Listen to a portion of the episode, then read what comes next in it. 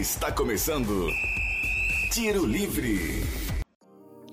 Fala galera conectada ao Tiro Livre. Nós damos o pontapé inicial a mais um podcast sobre futebol feminino por aqui. Isso mesmo, a gente vai falar de Paulistão, Campeonato Gaúcho e tudo que acontece no mundo do futebol feminino. É, Para começar a falar, eu já chamo as minhas parceiras, a Aline Guerra e Itana Santos. Que saudade que eu tava de vocês! Grande Alana, de volta, né, ao serviço diário, depois de suas grandes férias, que tirou de uma semana da gente. Mas, para brincadeira, bem-vinda de volta, Alana. Prazer estar aqui de volta. Mais uma semana falando de futebol feminino. Vamos seguir, né? Porque a gente tem muita coisa para falar hoje, principalmente da Libertadores Feminina, que já tem uma final definida. A Lana estava chinelando. Quem dera, né, Alana? Se você tivesse com chinelinho, pé na areia, caipirinha. Mas é bom ter lo de volta, bom também estar com a Aline aqui novamente para falar do nosso futebol feminino. Libertadores, como a Aline disse que já está aí na final, Libertadores feminina é nesse tiro tiro curto, quase não dá para a gente comentar muito, né, que é uma, duas semanas a gente começou e já terminou mas tem jogos bem legais e coisas interessantes para a gente conversar aqui, além dos estaduais que também estão nas suas finais, datas e é, classificações importantes para falarmos. Meninas, eu poderia falar facilmente que eu estava em Londres, enganar os meus queridos ouvintes, mas como eu sou muito brasileira, eu preferia estar com o pé na areia, um caipirinho, uma praia, mas nem isso, nem isso. Mas estamos de volta. E vale sempre ressaltar que o Tiro Livre é a iniciativa da PROAI, Pró-Reitoria de Assistência Estudantil da UF, que nesse atual momento de pandemia, esse podcast está sendo gravado à distância, respeitando o isolamento social. Sem caipirinha, sem praia e sem Londres, né, meninas? Como eu já citei aqui várias vezes, já diria Murici Ramalho, aqui é trabalho. Exatamente. Gente, é um prazer estar aqui com vocês novamente. Hoje a gente vai falar de Libertadores, de Campeonato Gaúcho. Mas antes, como a gente sempre faz quando acontece um fato triste, né? É, no futebol feminino, no, aqui no Brasil ou no mundo, a gente vem deixar nossa solidariedade é, e nossa nota de repúdio, né, ao caso que aconteceu ontem com a jogadora Adriana, é, que foi vítima de racismo, do episódio racismo, é, de racismo muito triste e que a gente, né, que nós não compactuamos com isso e qualquer tipo de preconceito, como a gente já falou aqui, né, ele deve ser acabado, né, meninas? Lamentável, né? Mais uma vez, um, uma situação de racismo no futebol. É, a gente, como já falou várias vezes, não tem espaço para isso no futebol. É, na sociedade no geral, né? Mas no futebol, acho que ainda menos qualquer tipo de atitude racista, homofóbica, sexista, não, não cabe isso mais. No pleno século XXI, 2021, não tem condição. É, ontem acabou ofuscando um pouco a vitória fantástica do Corinthians, né? A classificação fantástica do Corinthians, mas é uma pena. A gente deixa que o nosso apoio, né? A atleta Adriana, todo, a toda a equipe do Corinthians, e que possam ser tomadas. A gente sempre fala isso, né? Que, que tomem providências em relação a isso, porque ontem mesmo a gente viu no jogo que nada foi feito, a árbitra sequer reconheceu que aquilo tem, tem acontecido naquele momento, então, assim, é complicado. A gente que tem que mudar essa, essa maneira de ver também, de agir numa partida quando uma situação dessa acontece, né? É lamentável, realmente, uma notícia muito triste. É muito triste começar o podcast com essa situação, né? Triste demais na hora do jogo. A gente ficou bem perdido, né, com o que, que aconteceu, porque a gente percebe, principalmente nós, né, que estudamos e trabalhamos com jornalismo, a gente percebe um pouco mais os sinais do que as outras pessoas que estão assistindo.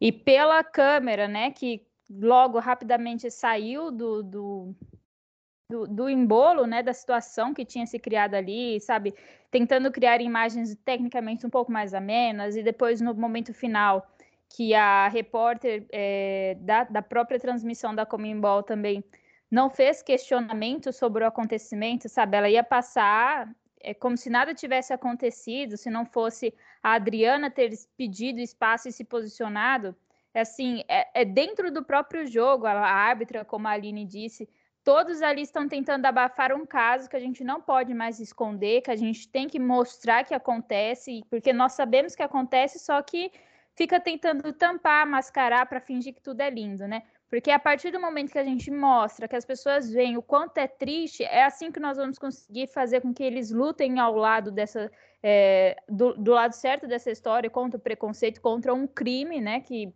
racismo é crime e que a gente consiga ter mais força para pedir que essas organizações, né, como Embol, ou seja lá qual for a entidade responsável, tome providências cabíveis, providências que resolvam mesmo, né? Pelo jogo nada aconteceu, a gente me cortou o coração a hora que eu vi uma das jogadoras chorando, sabe? Eu fiquei triste. Olha que eu tô assim numa distância extrema em questão física.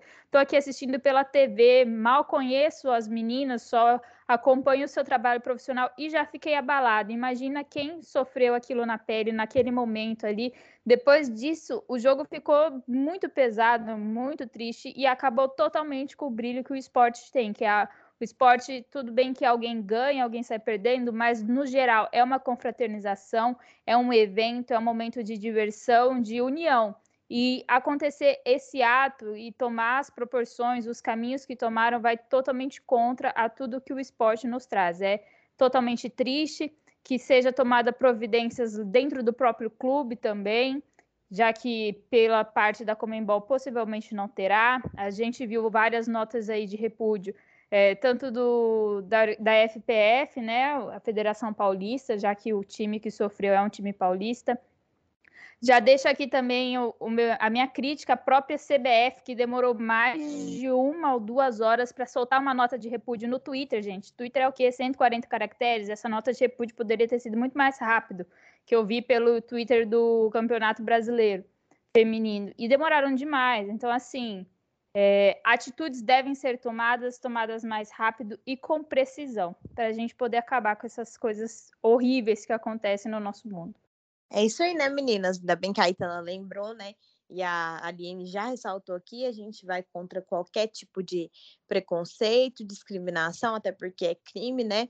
É homofobia, racismo, seja qual for. Então, a gente quer deixar aqui nosso nosso carinho pelas meninas, é, nossa solidariedade, né? Porque é muito difícil. Mas, Itana, conta pra gente aí como é que foi a Libertadores é, e como é que ela tá caminhando. Conto, né? Vamos para a parte boa da história, porque o que a gente gosta de falar é de futebol, é do jogo. Como está caminhando? Como vocês sabiam, a Aline também pode me ajudar, porque eu não consegui ver todos os jogos, eu sei que eu vi de um tanto, a Aline viu o outro que complementa. Mas nós tínhamos a Kinderman, Ferroviária e Corinthians na competição. Todas as equipes brasileiras elas se classificaram para, as, para a fase final, né, as quartas, e disputarem semifinais depois. Só que cada uma parou numa fase aí. O Havaí Kinderman foi o primeiro a, a parar, né? Acabou perdendo nos pênaltis para é o Cerro Portenho? Não, qual foi a equipe Santa, mesmo? Foi contra Santa, Santa, Santa Fé. Fé. Independente Santa Fé. Então, o Kinderman acabou parando aí nas mãos da Tapia, né? A goleira da equipe, por conta da, da, dos pênaltis. E depois a Ferroviária parou nas, nas semis, mas a Ferroviária ainda vai jogar o, o jogo de terceiro lugar, ainda disputa tem uma final para fazer, só não vai concorrer ao título, mas ainda tem a chance de ficar com o terceiro lugar da competição.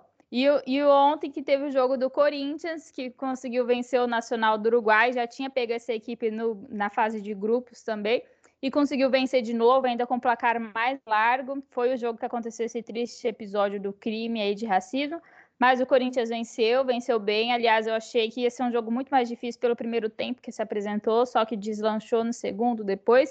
E é a equipe que consegue avançar da semifinal para fazer o final, né? Disputa de primeiro e segundo lugar. Então, cada equipe brasileira ficou num ponto aí. Aline, você pode comentar do Havaí Kinderman primeiro? Então, assim, é, é triste, né, a situação do Kinderman, porque essa derrota para o Santa Fé na, nas quartas de finais pode ter sido a última partida desse time, que é um time tão tradicional no futebol feminino, né, e que vem passando por tantas dificuldades financeiras e, e então, assim, fez um, um, campeonato brasileiro não tão muito bom, mas estava até se jogando bem a, a Libertadores, estava se saindo, assim, bem melhor, É, nesse jogo contra o Santa Fé, empatou em 2 a 2 no tempo regular e aí depois acabou perdendo pênalti nos pênaltis. Lembrando que esse time do Santa Fé, gente, é basicamente aquele time do, de América do, é, América do Cali, que eliminou o Corinthians nas últimas, nas, nas últimas Libertadores. A maioria das jogadoras daquele time está nesse time do Santa Fé, então é um time muito forte.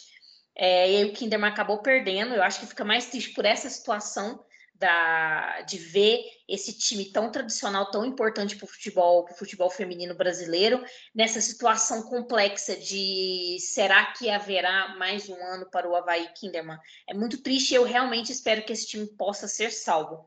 Em relação à Ferroviária, esse jogo contra o Santa Fé foi um jogo muito difícil, porque apesar de criar mais chances do que, do que o Santa Fé, criou mais chances, chegou com mais perigo na área, não conseguia transformar essas, essas, essas chances, essa posse de bola em gol. Então, assim, acabou empatando em um a um do tempo regular, com um golaço da Rafa Mineira no final do segundo tempo, um golaço de falta. O Santa Fé saiu na frente, depois, no finalzinho do segundo tempo, a Ferroviária conseguiu correr atrás e acabou perdendo nos pênaltis também. É, lembrando que a Ferroviária fez uma Libertadores boa, gente. A gente viu a situação, a gente acompanhou a situação da Ferroviária esse ano. Então, assim, muito altos e baixos, o time muito irregular, fez um campeonato, deixou a desejar no Campeonato Brasileiro. E aí na Libertadores, assim como o Kinderman ganhou esse sobressalto e conseguiu chegar até a semifinal. O jogo do Corinthians foi como a Itana falou, apesar de eu também achei um jogo um pouco mais difícil ali no primeiro tempo, mas depois o Corinthians desandou a fazer gol é, um resultado maiúsculo, 8 a 0, apesar da situação é, lamentável que aconteceu com esse fato, esse ato de racismo contra a Adriana, que tirou totalmente o brilho da partida, mas esse, essa equipe do Corinthians é muito forte, é muito forte, merece muito essa, essa vaga na final. Eu assisti o jogo contra o, o Alianza Lima e que o Corinthians venceu por 3 a 1 nas quartas de finais. E você vê que o Corinthians é um time que ele tem completamente o controle da partida, até quando ele não tem. Então, assim, o, no jogo contra o Alianza Lima, o Corinthians fez o primeiro gol, assim, antes do primeiro minuto do, do primeiro tempo, e aí já levou o empate e mesmo jogando contra um time que se defendeu muito bem, que ocupou muito bem os espaços do Corinthians, o Corinthians soube fazer o jogo de paciência e correr atrás da, da, da virada, correr atrás do, do, dos gols. E ainda no segundo tempo, o Arthur Elias, gente, o Arthur Elias, ele sempre me impressiona, porque tem hora que ele faz umas coisas que você fala, meu Deus, professor Pardal. No segundo tempo, ele tirou todas, a, toda a zaga do Corinthians ele recuou a, a Yasmin, se eu não me engano, que estava na lateral, e tirou todas as zagueiras e, e, mudou todo o time. Eu falei, meu Deus, e o Corinthians estava empatado. Eu falei, e agora, como é que vai ser? E deu tudo certo. Então, assim, é um time muito forte, que tem peças, assim, muito importantes. É, essa, chega agora na final contra o Santa Fé, né? É, a final dia 21, às 8 da noite. Eu, eu assim, é óbvio que para mim o Corinthians é favorito é, ao título. A gente acho que comentou isso desde o começo dessa Libertadores. É um time de muita qualidade, é, tanto individual quanto coletivo. Mas eu acho que vai ser um jogo bem interessante. O Santa Fé tem uma boa equipe, chegou na final. Óbvio que elas querem muito esse título, então vão fazer acontecer. Eu acho que vai ser um jogo interessante. Eu estou muito empolgada para ver esse jogo. Eu acho que, que vai dar liga. Vai ser um jogo, um jogo bom de se, de, de se assistir.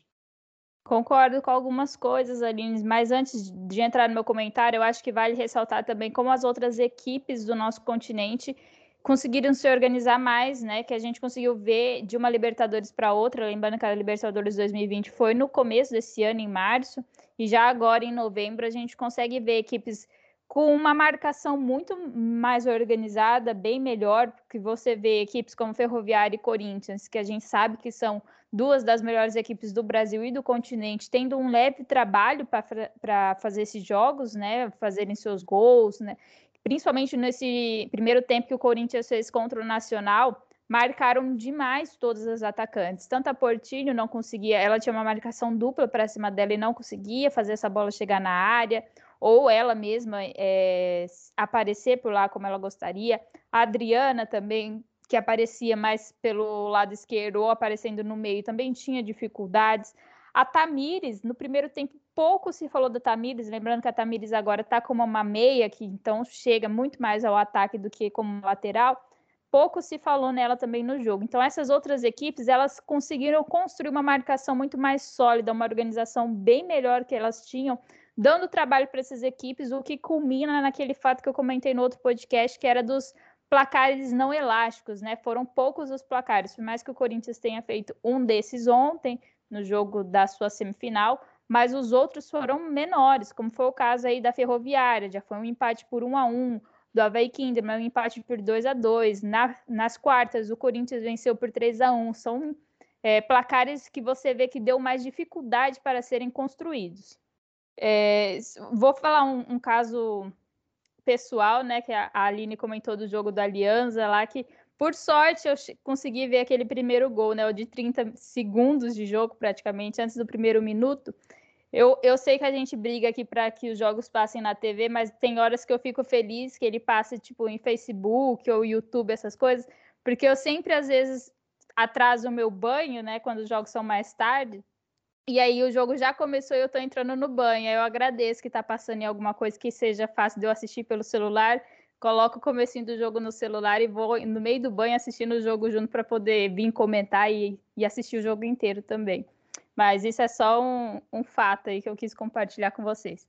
Sobre a ferroviária, que a Aline comentou que lançava-se muito ao ataque, tinha algumas chances, não discordo que tenha criado chances, mas que a sua equipe adversária, Santa Fé, soube ser muito mais consistente no jogo, soube marcar muito bem e aproveitou o lance do pênalti para converter e fazer o seu gol. Mas a Ferroviária está com um problema gigantesco de criação. O meio de campo da Ferroviária parece que não faz mais nada, não, não acontece, sabe? A, a bola ficava por ali e fica dependendo dessas bolas paradas. Não tirando o mérito da bola de falta da Rafa Mineira, que foi maravilhosa, foi uma batida excelente, são, é do tipo de gol que a gente emoldura aí e dá para os amigos mas não dá para um time como a Ferroviária ficar dependendo de bola parada, porque não é fácil você criar a situação da bola parada, né? Foram poucas, assim, até que nesse momento que aconteceu a falta, a Ferroviária estava conseguindo chegar mais ao fundo de campo, conseguir um escanteio ou outro, mas é difícil você criar essas situações, principalmente quando você está com meio de campo que não está criativo, que não está fazendo essa bola rodar. Porque se a bola não chegar mais próxima ao ataque, como é que eu vou ter uma situação de escanteio? Como é que eu vou ter uma situação de falta próxima à área? E essa questão das zagueiras, né? A linha de três zagueiras da Ferroviária está deixando muito espaço pelas pontas e está infiltrando ali, está sofrendo na hora de defender pelos lados, né? Sorte que tem a super goleira Luciana, que também precisou fazer algumas defesas bem pontuais do para a Ferroviária. Acho que ela teve umas duas defesas ou três bem tira queimar roupa, porque o Santa Fé poderia ter ganhado no tempo normal, porque pouco criava, mas quando chegava, chegava com muito mais perigo do que o que a Ferroviária estava chegando, ao meu ver. E aí, só que aí a Rafa Mineira conseguiu fazer esse, esse gol de falta. E para encerrar aqui, eu vou comentar. Eu vi um tweet, uma thread, né, que fizeram aqui no Twitter, Vou fazer um jabá para quem quiser procurar, né? Provavelmente a pessoa faça mais análise de futebol, que é do Luiz Felipe Pereira, arroba LF Pereira 95, que com esse gol da Rafa Mineira, ele fez um levantamento que ela acabou de entrar para cinco jogadoras com mais gols de falta na temporada, contando as jogadoras que atuam no Brasil. Para a gente ficar de olho, então, quem são essas mulheres das bolas paradas que coloca lá, como a gente fala, né, a bola lá no canto da coruja, no ângulo e sim. E assim vai. A primeira da lista é a Vicky, meia do Corinthians, que tem 17 anos. Ela tem quatro gols de falta nessa temporada. Foram dois no Brasileirão Feminino Sub-18 e dois no Paulistão Sub-17. A segunda, que é a Vivi, que atuou no último Brasileirão Feminino Sub-18 pela Chapecoense também de 17 anos, com quatro gols de falta, todos feitos no Brasileirão Sub-18. A Anne Janine, que atuou é, pelo SMAC no último Brasileirão Feminino A2, né? Que o SMAC conseguiu acesso, e agora ela está no Remo. Ela normalmente atua de lateral direito ou meia, tem 28 anos e já fez três gols de falta, todos no Brasileirão A2. A Ana Flávia Pissaia, do Atlético Mineiro, que tem 19 anos, já fez três gols de falta, um no Brasileirão A2 e dois no Campeonato Mineiro. E agora em quinto entrou a Rafa Mineira, da Ferroviária, que ela já tem três gols de falta, dois no Brasileirão e esse na Libertadores agora, tá? Então, fique de olho aí, três delas são muito novas, né, 17 anos, que podem ser futuras meninas para a nossa seleção e quem sabe são os nossos futuros nomes aí de batedoras oficiais de falta. Achei legal e quis compartilhar com vocês. É isso aí, gente. Bem movimentado nessa né? essa final, caminhando para a final aí, né?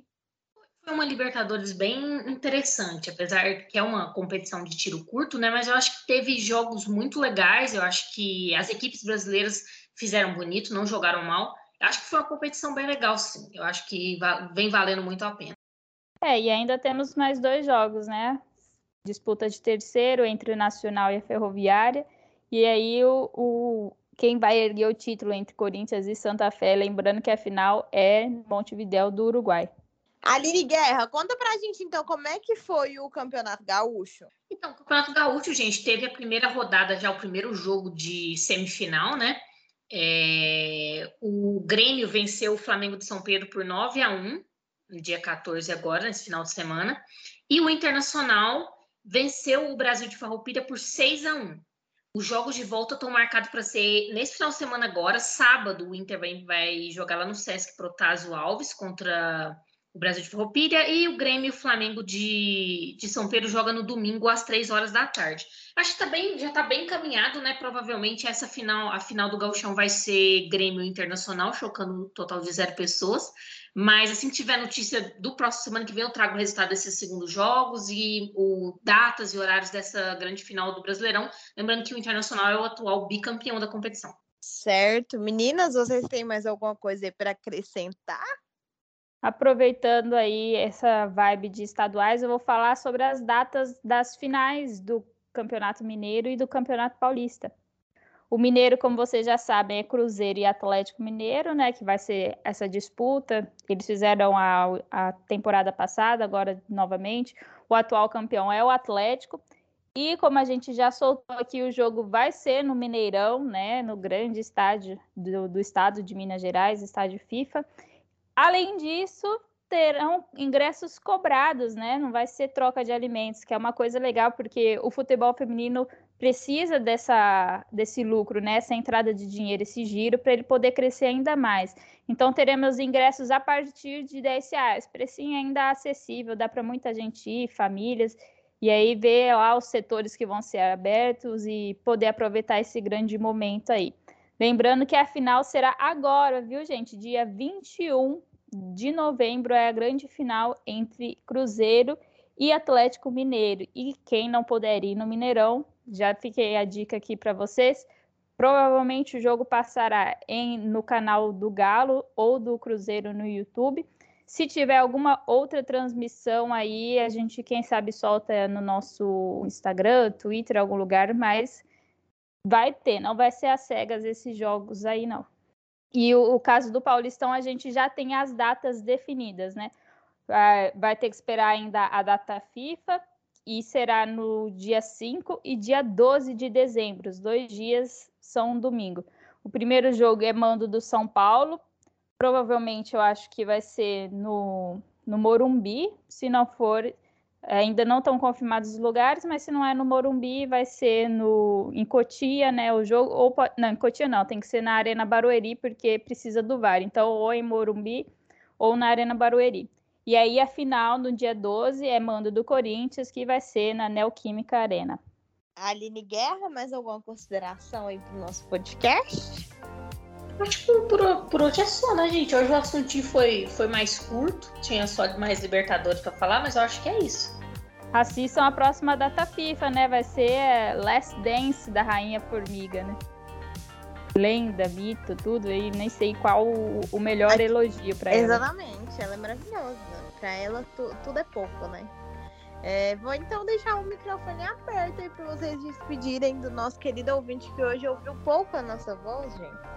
Realmente, hoje, hoje decidimos descansar os nossos ouvintes das nossas falações, mas agradecendo a você, Alana Aitana, pela companhia e a parceria de sempre, ao nosso ouvinte que está sempre escutando a gente, nos prestigiando, e deixando uma última curiosidadezinha legal sobre o futebol feminino em geral, né? Nessa terça-feira, dia 16, é, completou 30 anos da primeira Copa do Mundo feminina, né, que aconteceu lá em Guangdong, na China, que teve os Estados Unidos como campeão, né, foi o primeiro título das americanas.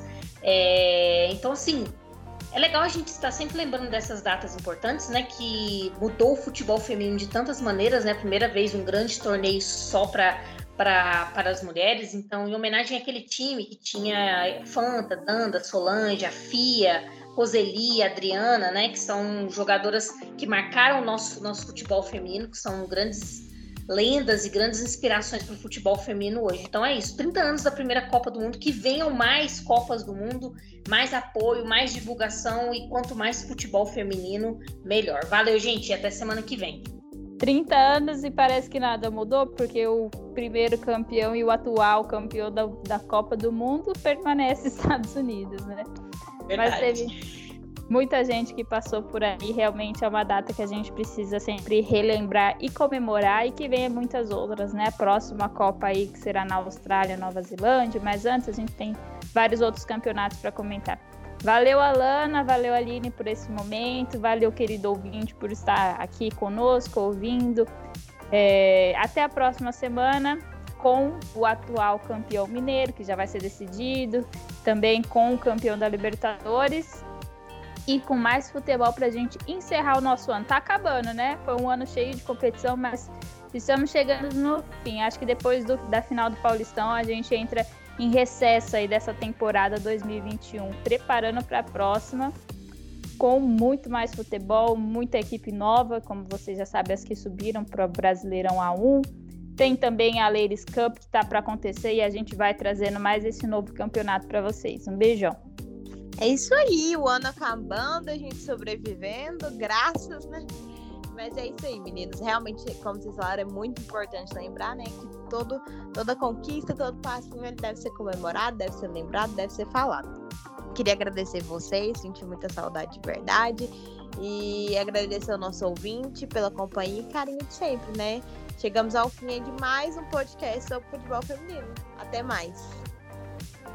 Esse podcast foi produzido por Alana Lima, Itana Santos, Aline Guerra, edição de Itana Santos e direção geral de Luiz Felipe Borges.